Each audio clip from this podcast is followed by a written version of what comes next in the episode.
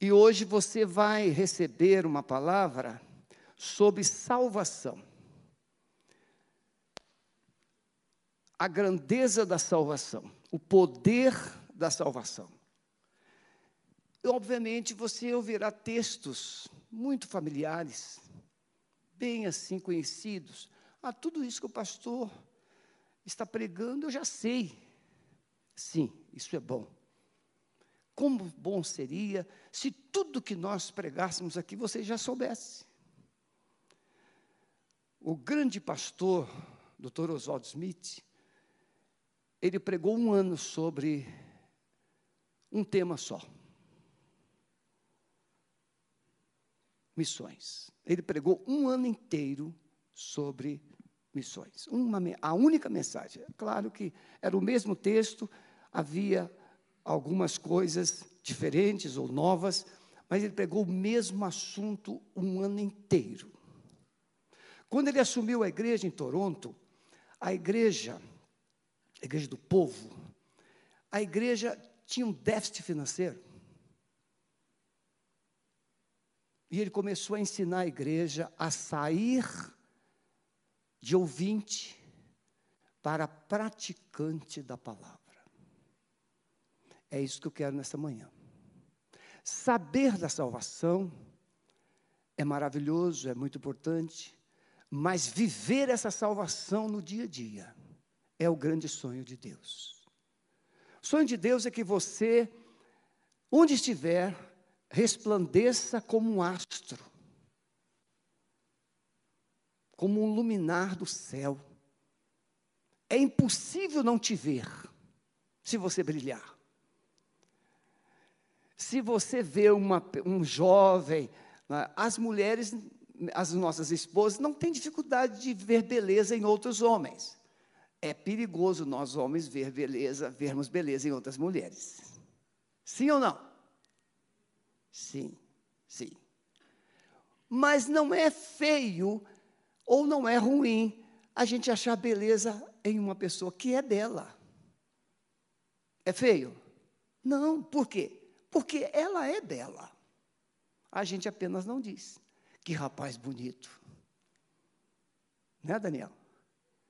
É perigoso, porque a cultura machista incutiu essa distância ou essa dificuldade mas nós somos bonitos.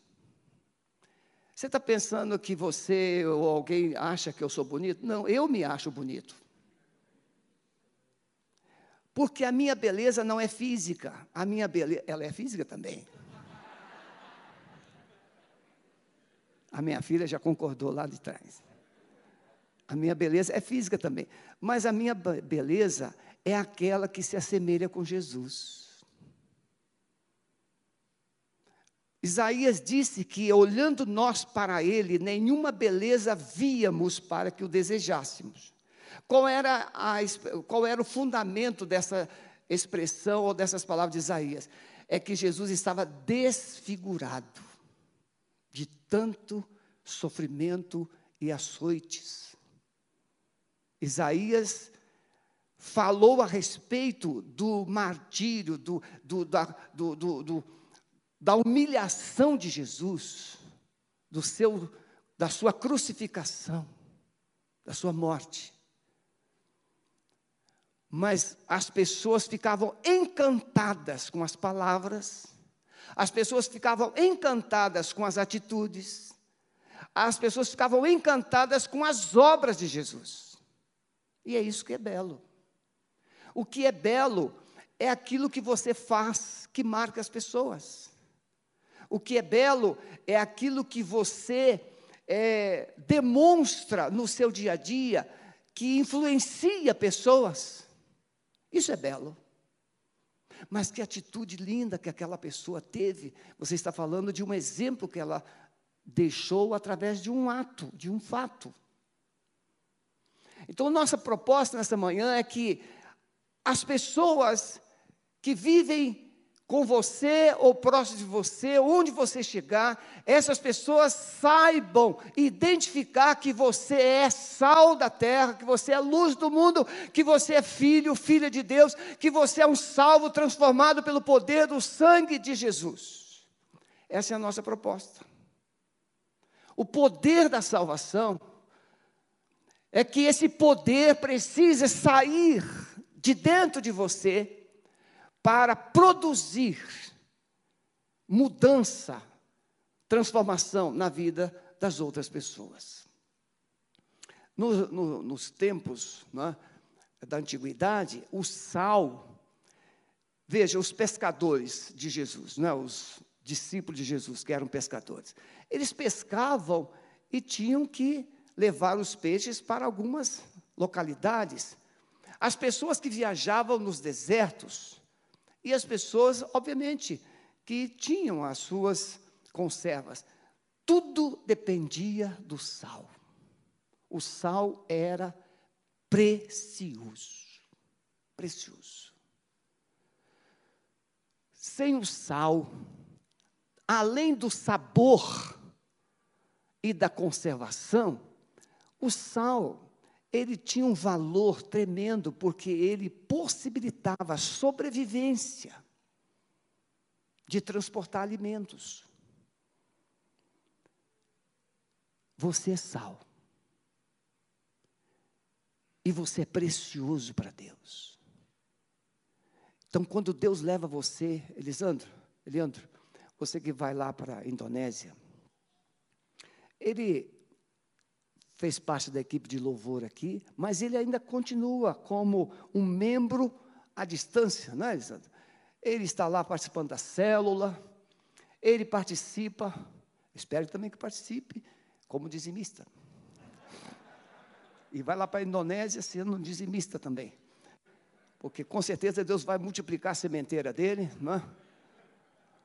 Mas ele continua acompanhando a igreja pela célula, na sua caminhada normal, os cultos ao vivo. Sim, não é, meu irmão? Continua lá. Por quê? Porque o seu coração foi marcado aqui. E mesmo ele estando à distância, ele continua com o coração é, focado, envolvido aqui.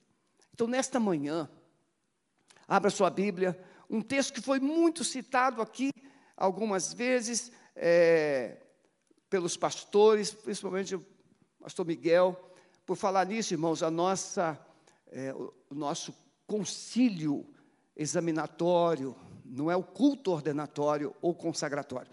O concílio examinatório será no dia 30 de outubro, do Marcelo e do Miguel e da Meg. Fiquem em pé os três.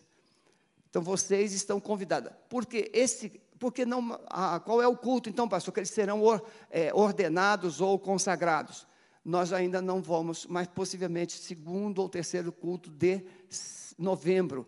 Por quê? Porque, a, podem sentar, a ordem dos pastores pede que fique pelo menos 15 dias pós, porque pode ser que sejam reprovados. E já aconteceu, um, examen, um examinando foi reprovado e o culto já estava marcado para o mesmo dia à noite. O que fazer com os convidados? Então, devido a essa situação constrangedora, criou-se um, um elemento de proteção para que o, o, culto de consagração seja marcado posteriormente, para que não haja essa, esse desconforto. É? Então, dia 30 é um sábado, o concílio, é, e aí o, o Eliezer, o Renatinho não está presente, porque o Renatinho está no Rio, no Rio de Janeiro, Espírito Santo, visitando os pais, ajudando lá, retorna amanhã. E, mas, Eliezer, eu sei que na, no sábado do dia 30 haverá aqui muita atividade na igreja, ensaios, isso e aquilo. Nós vamos usar o salão principal do Kids e duas salas do Kids. E a nossa recepção para os pastores será ali no hall da igreja. Pastores, para vir bastante, a gente anuncia que será um café colonial. Pronto, vem todo mundo. Pastor gosta de comer, não é? Então, irmãos, esse texto de Filipenses capítulo 2, verso 12 e 13, de sorte que, meus amados, Do modo como sempre obedecestes, não como na minha presença somente, mas muito mais agora na minha ausência, efetuai a vossa salvação com temor e tremor, porque Deus é o que opera em vós tanto querer como efetuar segundo a sua boa vontade. E o verbo efetuar é a ênfase. Efetuai, desenvolvei a vossa salvação. E aí nós vamos então hoje, isso foi muito citado, o, o Sandro também falou na sua palavra, o Miguel falou na sua palavra, e nós não estamos aqui para remendar nada, falaram muito bem. Né? Apenas o Espírito Santo nos constrangeu a fazer uma palavra sobre salvação, porque a igreja precisa entender que Jesus está voltando.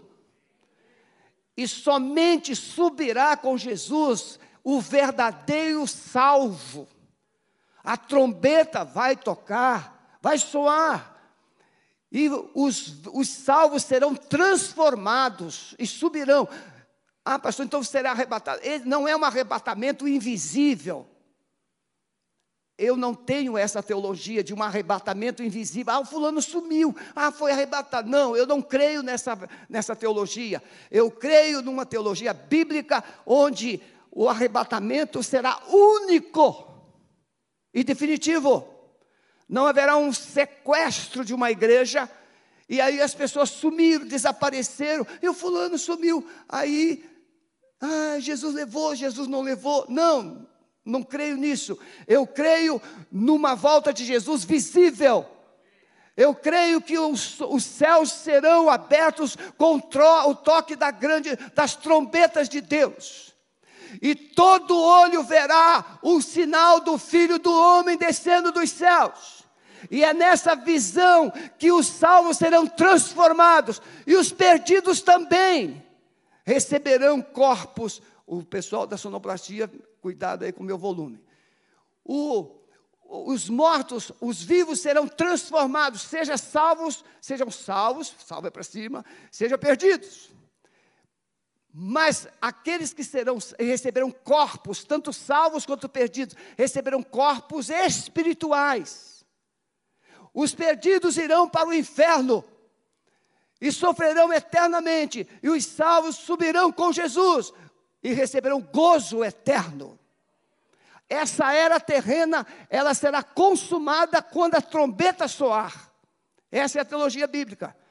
Pode se enfeitar, pode se fazer isso, esticar a corda para lá, para esticar a corda para cá, mas o resumo é isso aqui.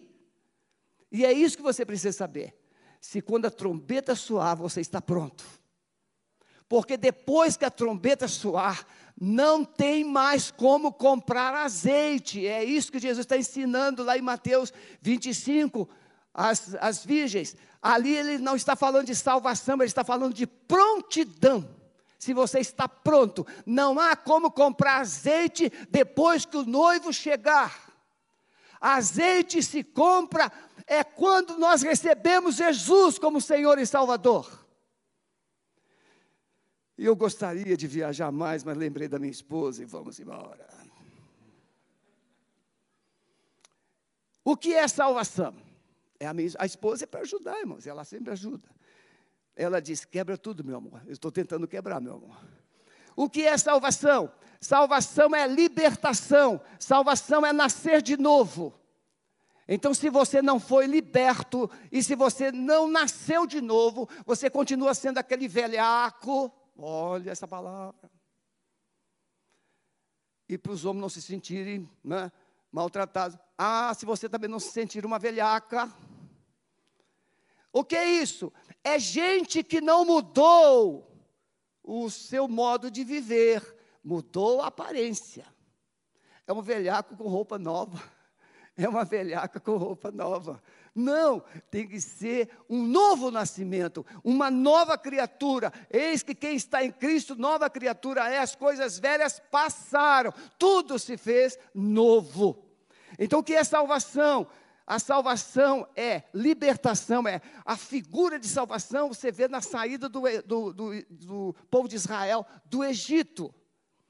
Vai um Salvador, Moisés, retira o povo do Egito, a passagem do Mar Vermelho, batismo, representa arrependimento. entrada na terra, salvação, ou seja, salvação envolve um libertador, mas um povo que crê nesse libertador e que quer ser salvo. Você sabe por que, que os israelitas morreram no deserto? Porque eles não creram, por isso ficaram para trás. Você já viu aquele filho ficado, ficado, ficados para trás? Eu não vi, não. Mas eu já ouvi falar. Não tem esse negócio de ficar para trás. Ou vai ou não vai. Não vai nunca mais. Salvação, ela é, é acompanhada de um propósito. Eu vou me casar. Você vai se casar para quê? Qual é o propósito do seu casamento? Ah, eu quero ser feliz. Está começando errado. Casamento não é para você ser feliz, casamento é para você construir um propósito. E construir propósito tem preço, custa caro. Cuidar de uma mulher hoje custa caro. Não é, Delbrando? Olha, eu já disse aqui, não posso viajar, não posso, não posso, não posso, não posso. Não posso, tem coisas importantes para fazer, para ficar de coisinha. Mark Tarver disse, ele é um, um, estudioso, um escritor, Poucas coisas são mais difíceis de suportar do que o incômodo do bom exemplo. Veja, você pode resistir às palavras de um hipócrita. Você pode resistir às palavras de um religioso que não vive o que fala. Você pode resistir à palavra de uma pessoa que não tem harmonia entre o que fala e o que vive mas você vai ter dificuldade de resistir o testemunho, o exemplo de uma pessoa íntegra. Quando você vê uma pessoa que vive integridade, você fica arrepiado. Caráter é um precioso DNA daquele que é salvo por Jesus. Então, esse incômodo, eu poderia aqui citar, irmãos, como vou citar um, o Charles Finney. Ele tinha uma essência de Jesus tão forte na sua alma, na sua vida, que um dia ele foi convidado para ir numa grande empresa, numa fábrica, e quando ele entrou no galpão, que 80% era composto de mulheres que trabalhavam ali, Charles Finney, na medida que ele entrava, as mulheres riam, as mulheres zombavam, criticavam, as mulheres ficavam com chacota, mas na medida que Charles Finney passava, as mulheres que iam ficando do lado de trás começavam a cair em pranto, chorando, reconhecendo pecados, sem ele dizer uma palavra. Só a presença do Charles Finney quebrantava as pessoas, tamanha era a presença do Espírito Santo na vida daquele homem. Certa vez ele foi fazer uma visita e os botiquinhos, os bares, a um quilômetro de distância, os bêbados começavam a se coçar. O incômodo daquele que tem a marca de Cristo. Posso ouvir um amém, meus irmãos? Você já imaginou o que, que você chama de, de incômodo hoje? É aquela pessoa que faz o quê?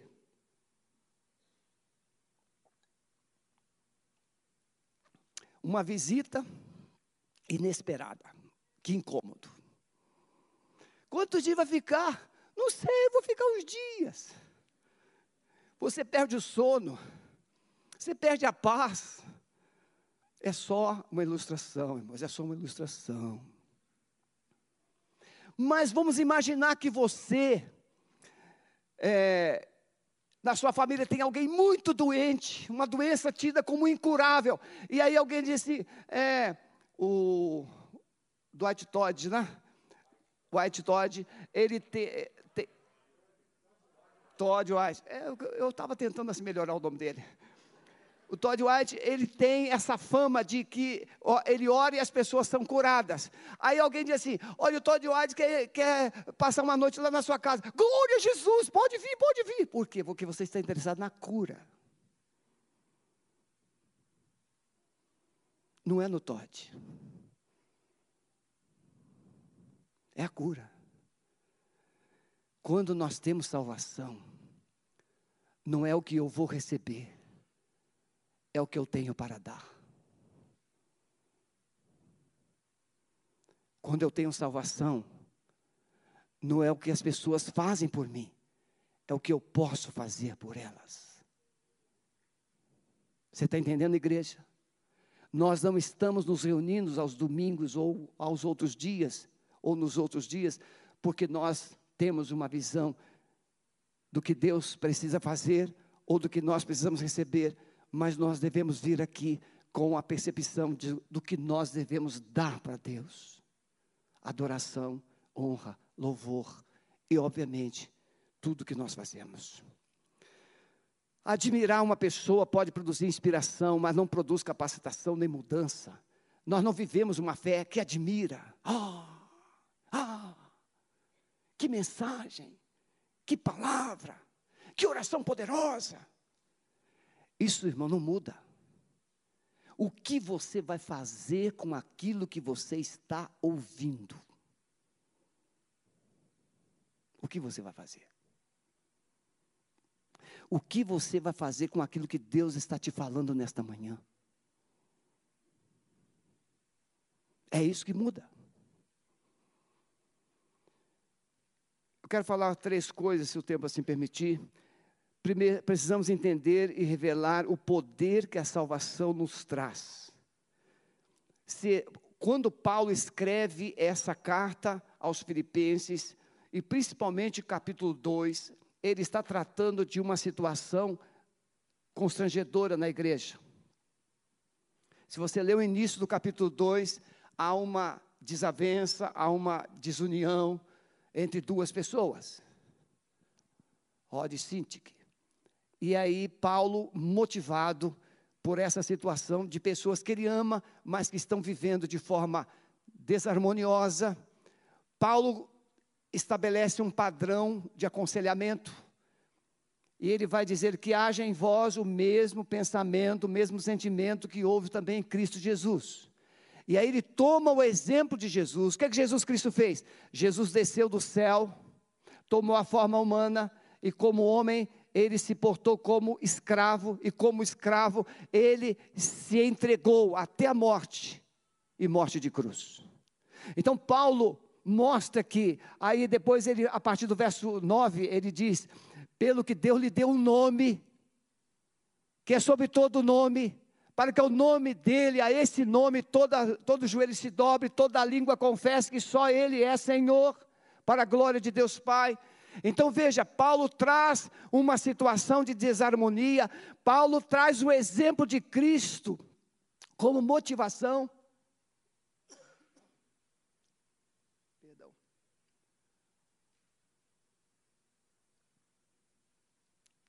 Paulo traz o exemplo de Cristo como motivação. E depois ele diz assim: ele desceu, mas ele subiu. Se você quer harmonia, unidade na sua casa, na sua vida, precisa sair do pedestal. Se você quer unidade, harmonia na sua vida, você precisa sair do trono e sentar na cadeira de servo. É a cadeira de Jesus. Porque somente quem serve constrói unidade. Somente quem perdoa constrói unidade. E aí Paulo traz esse exemplo de Jesus para motivar a igreja a viver essa unidade. Poder da unidade, irmãos, a unidade é algo extraordinário. O casal tem um filho. Alguém me ligou, estava em São Paulo essa semana com os pastores numa conferência, e uma pessoa me ligou com o filho no colo. Ele disse: Pastor, meu filho está ou endemoniado ou com autismo. Eu disse: exclui a primeira possibilidade e aprenda a lidar com o autista. E orei com ele. Quando nós queremos um filho, quando nós buscamos um filho, nós queremos um filho modelo, padrão, nós queremos a coisa mais linda do mundo, um filho mais inteligente, mais atraente, mais isso, mais aquilo. E aí, quando Deus deu ao Romário uma filha com síndrome de Down, Deus transformou o coração do Romário, porque ele viu naquela menina com síndrome de Down uma criança pura, perfeita, extraordinária.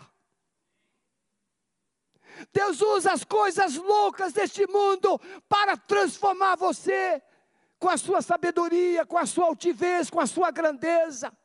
E nós achamos que uma criança autista não pode fazer uma família feliz. Claro que pode. Eu tenho um filho que tem, eu tenho um, um, um, cunhado que tem um filho com síndrome de Down, e é o garoto mais extraordinário que eu conheço. Mas para nós isso é um desastre.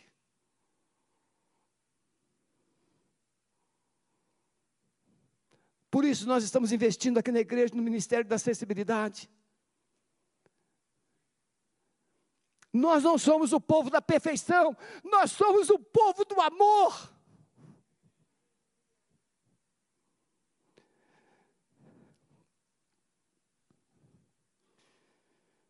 Precisamos considerar os riscos e os perigos da falta de unidade. E aí o um casal que tem um filho que tem, exige mais, tem mais desafios, e o casal fica brigando, fica desunido. Não, esse filho veio para unir esse casal. A dificuldade não é para destruir o casal, a dificuldade é para promover unidade, para construir pontes, para trazer possibilidades, para construir desafios. Não, é um problema Deus me deu essa cruz. Muito bem. Enquanto você pensar desse jeito, será uma cruz.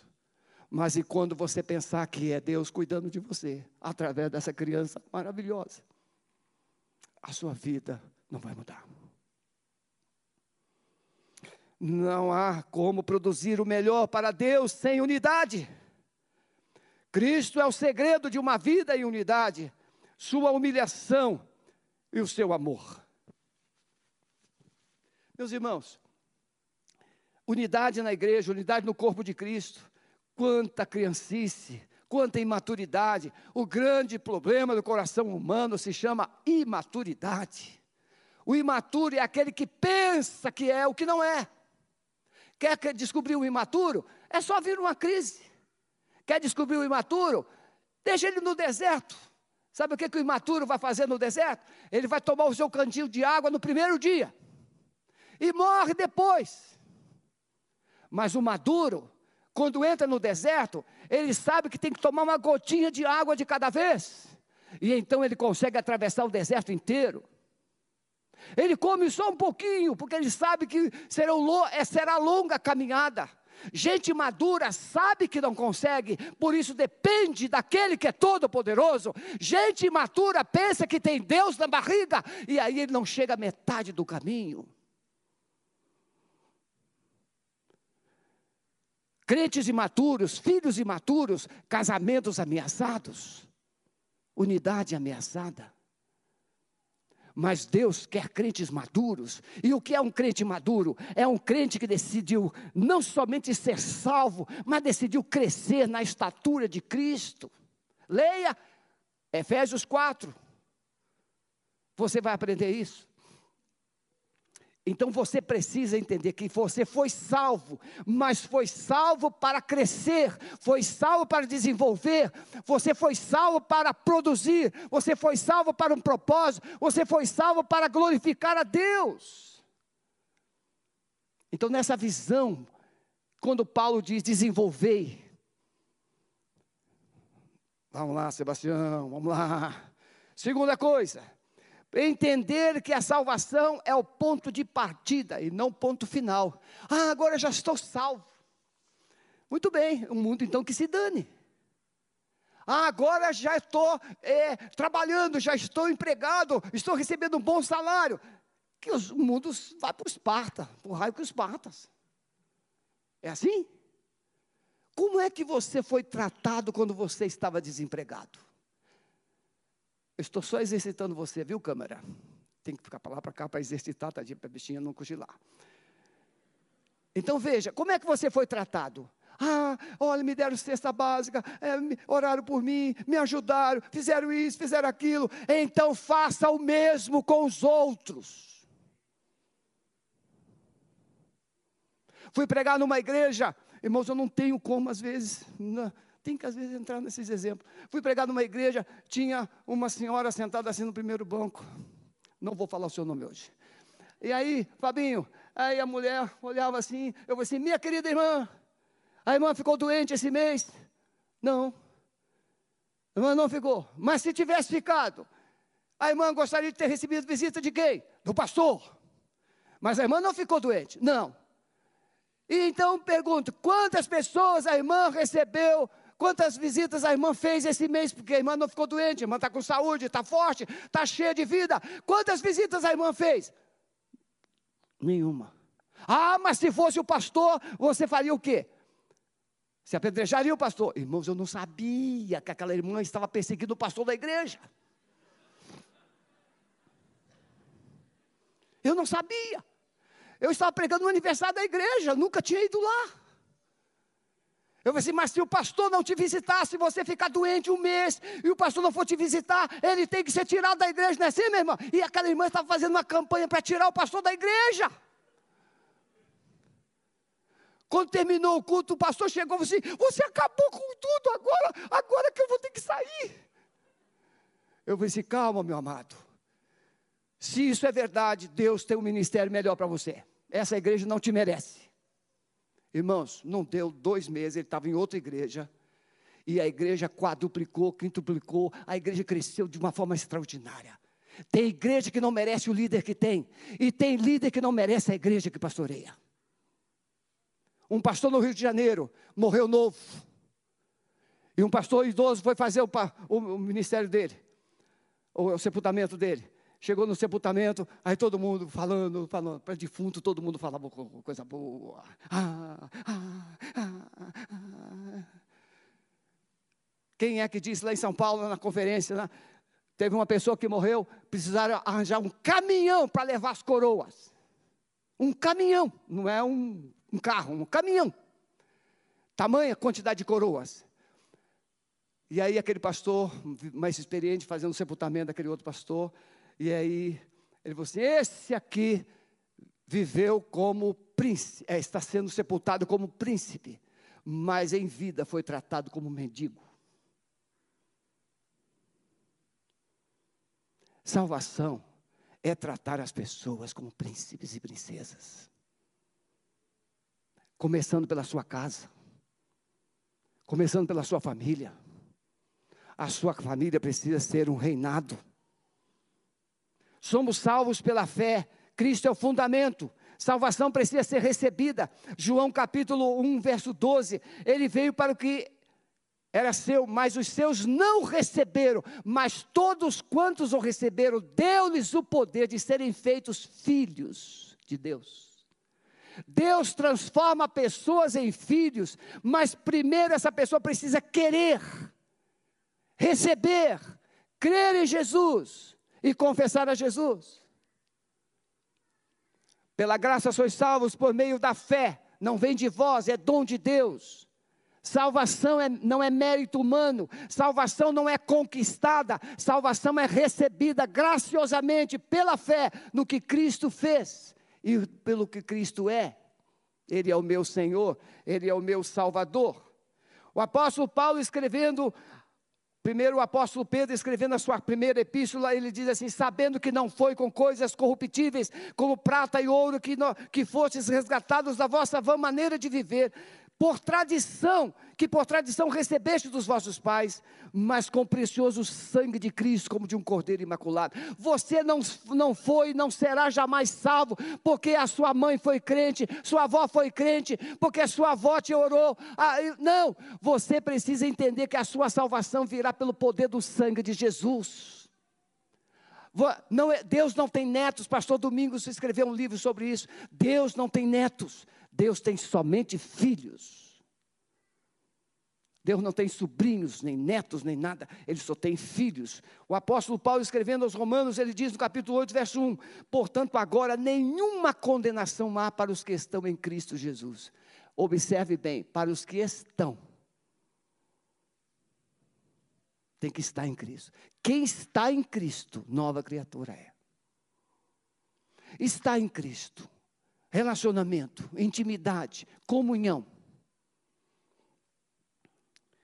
No capítulo 8 de Romanos, Paulo vai mostrar que aquele que é salvo, olha só, que diremos, pois, a estas coisas, se Deus é por nós, quem será contra nós? Quem aqui já, de, já declarou esse versículo alguma vez na vida? Levante a mão. É, é fácil. É, que diremos, pois, se Deus é por mim, quem será por mim? Ah, é? Então vai, vai em frente, vai. Primeiro é, você precisa estar em Cristo.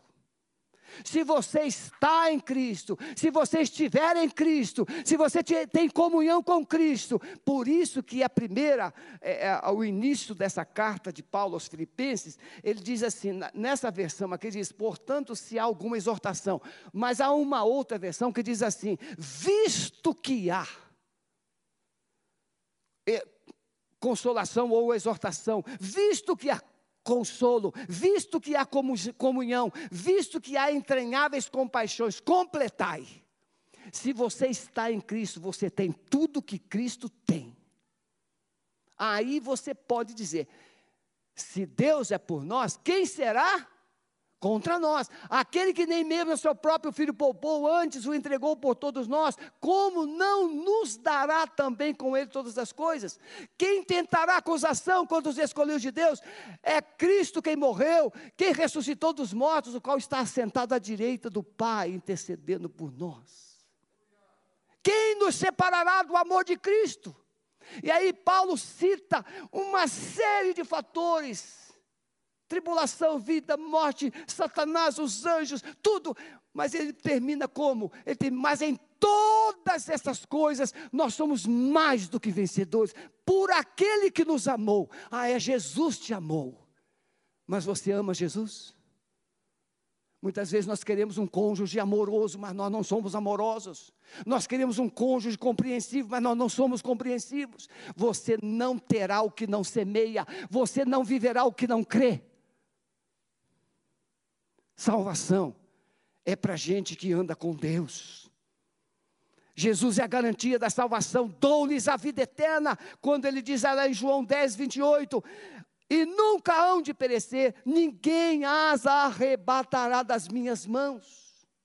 Você é um salvo, anda com Jesus, então Jesus tem um cajado na mão, quando um demônio chega, sai daí, mas você tem que estar debaixo do guarda-chuva de Jesus. Mas tem gente que fala assim: Jesus, não está chovendo. Mas, mas vai chover, filho. Fica aí, fica aí, fica aí. Aí começa a chover, raios, trovões. Aí você fica com medo. Mas saiu debaixo do guarda-chuva.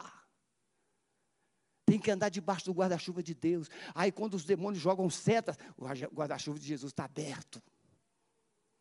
Você está debaixo da proteção. Ah, a gente cita o Salmo 91, aquele que habita nos do Altíssimo, a sombra da onipotência. Eu direi o Senhor, é, é, pode citar, citar. Tem gente que deixa a Bíblia aberta debaixo do travesseiro. Vai ter pesadelo do mesmo jeito. Agora coloque o Salmo 91 na sua vida. Porque ele chama de intimidade. Deus é a sua casa, Deus é o seu íntimo, Deus é aquele que você se relaciona, aí Ele te assegura proteção.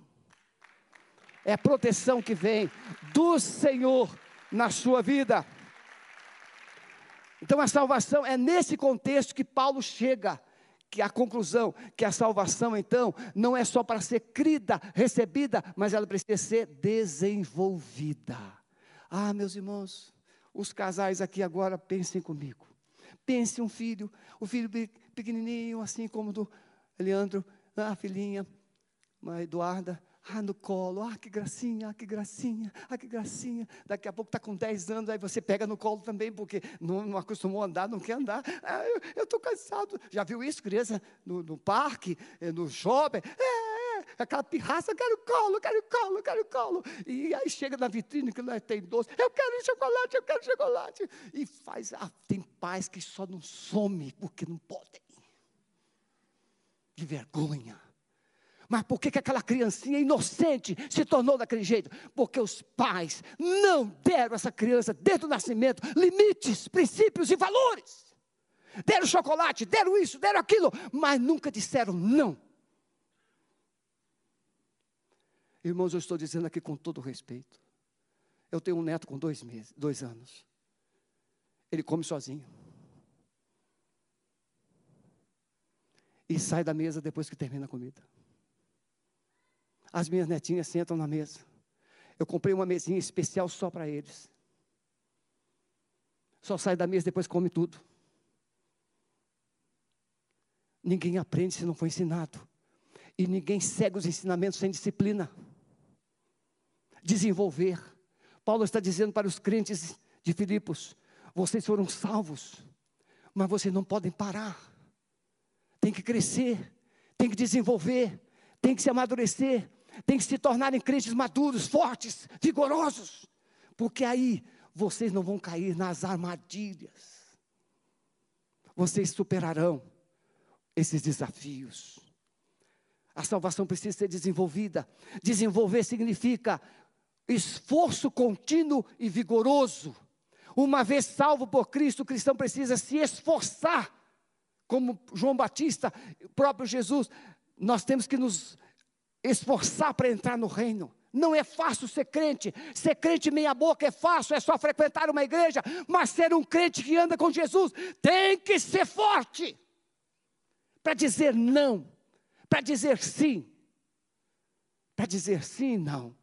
Desenvolvei. Wisby, um teólogo muito querido, diz: esse verbo significa trabalhar até o final, até consumar o propósito. E ele usa duas figuras.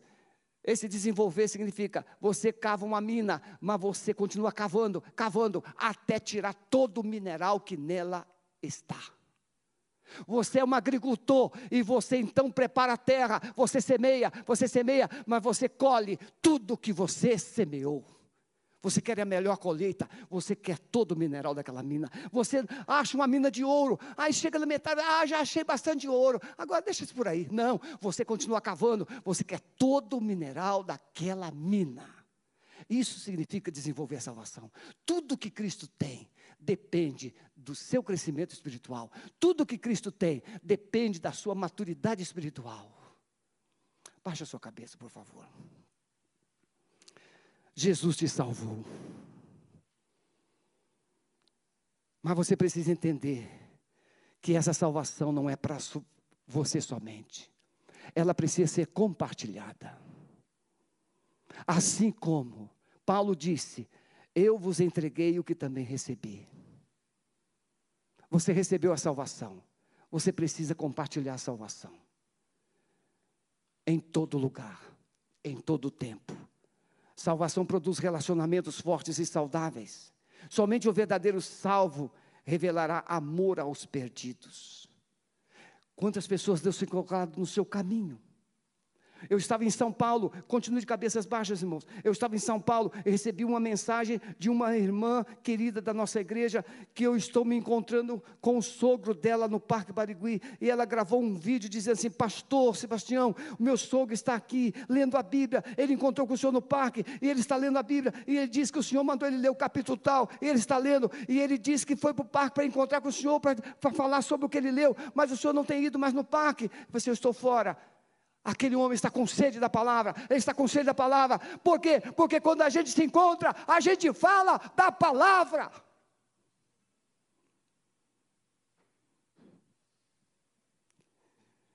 A grandeza e o poder da salvação não é viver uma religiosidade ou uma religião, é viver como sal e luz. Deus precisa de você para fazer diferença. Jesus está voltando. A trombeta vai soar. E você precisa se despertar. Tem gente indo para o inferno pertinho de você. E você não sabe o que fazer. Mas pode aprender. Crescendo espiritualmente, se fortalecendo desenvolvendo o que Deus te deu. Você tem potencial. Você tem Jesus dentro de você. Você gostaria nesta manhã de assumir um propósito com Deus, de viver uma vida que faça a diferença? Nós temos pessoas aqui que estão chegando na igreja, vindo de outras igrejas. Não sabemos quais os motivos, mas você precisa entender que se Deus está te trazendo para cá, Ele quer transformar a sua visão, sua motivação, sua vida, para fazer diferença. E se você nesta manhã quer assumir um propósito de viver uma vida que faça diferença, que influencie pessoas, que povoe o céu, Fique em pé onde você está, eu quero orar por você, em nome de Jesus. Eu quero me colocar nas mãos do Senhor para fazer diferença onde eu estiver, em nome de Jesus. A segunda pergunta que eu quero fazer é: há alguém aqui que não tem certeza da sua salvação? Levante a sua mão. Eu não tenho certeza, pastor, ainda da minha salvação. Lá na galeria também. Tem alguém aqui? Não tem. Permaneça com a mão erguida, vocês. Levantem mais, por favor. Isso. Pastores, pastor Maurício, pastor Miguel, pastor Jefferson, Daniel, vai lá, onde estão essas pessoas? Ali. Temos três pessoas que disseram que não têm certeza da salvação. E vocês vão conversar com elas agora. Lá, lá atrás. Levante bem alto. Tem mais lá atrás. Tem mais gente. Tem alguém aí que não tem certeza da salvação? Você precisa sair, você não pode sair daqui hoje sem essa certeza. Porque é impossível, meus irmãos, é inconcebível uma pessoa entrar num culto da Igreja Batista Alameda e sair sem certeza da salvação. Não podemos aceitar isso. Você precisa sair daqui salvo, cheio da presença de Deus. Amado Espírito Santo, nós não queremos ser somente uma igreja que povoe os templos, que marque uma cidade com números. Nós queremos ser uma igreja que povoe o céu e que marque as vidas com a tua glória. Por isso, nesta manhã, Senhor, traz uma unção nova sobre a tua igreja e muito especialmente sobre esses queridos que ficaram em pé que admitem que precisam de um renovo, de um crescimento, de uma unção nova. Vão sair daqui sendo sal, sairão daqui como luz, farão diferença, influenciarão, marcarão pessoas a começar por suas casas. E o Senhor será glorificado através de suas vidas. Nós as abençoamos, abençoamos também a tua igreja, aquelas pessoas queridas que estão nos acompanhando pela internet Sopra, Senhor, nesses lares. Se você está em casa e você ainda não tinha certeza da salvação, coloque no chat. Eu quero receber. Eu estou recebendo a Jesus como meu Senhor, como meu Salvador. Eu decido crer que estou sendo salvo por Jesus agora, no poder do nome de Jesus. Vamos adorar o Senhor encerrando esse culto. Deus te abençoe. Que a graça maravilhosa de Jesus, que o amor de Deus, o Pai e as consolações do Espírito Santo seja sobre a sua vida e te leve na paz. Mas permaneça adorando ao Senhor até que um dos pastores vai orientar você na saída. Deus te abençoe. Pastor Maurício.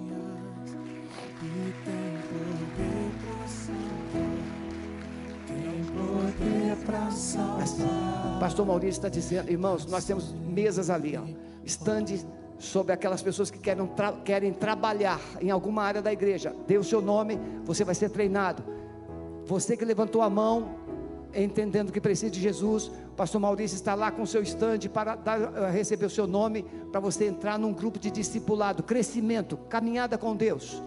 Pastor Marcelo está lá no hall para anotar você se você precisa de uma célula, tá bom? Deus te abençoe, fiquem na paz, adoremos ao Senhor.